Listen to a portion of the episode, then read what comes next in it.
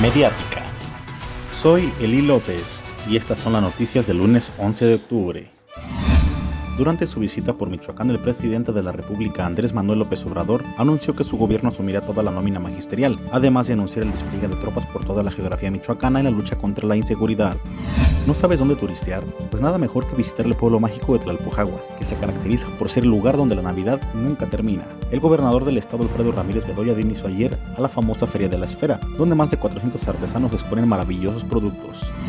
La secretaria de Cultura de Michoacán, Gabriela Molina Aguilar, está estudiando la posibilidad de realizar el tenis artesanal Domingo de Ramos de Uruapan, con intenciones de reactivar la economía de miles de artesanos del estado. Uruapan llegará hasta Belgrado, Serbia, al próximo torneo de box y será representado por Said Irani Olvera Arriaga, un destacado deportista, el próximo 24 de octubre.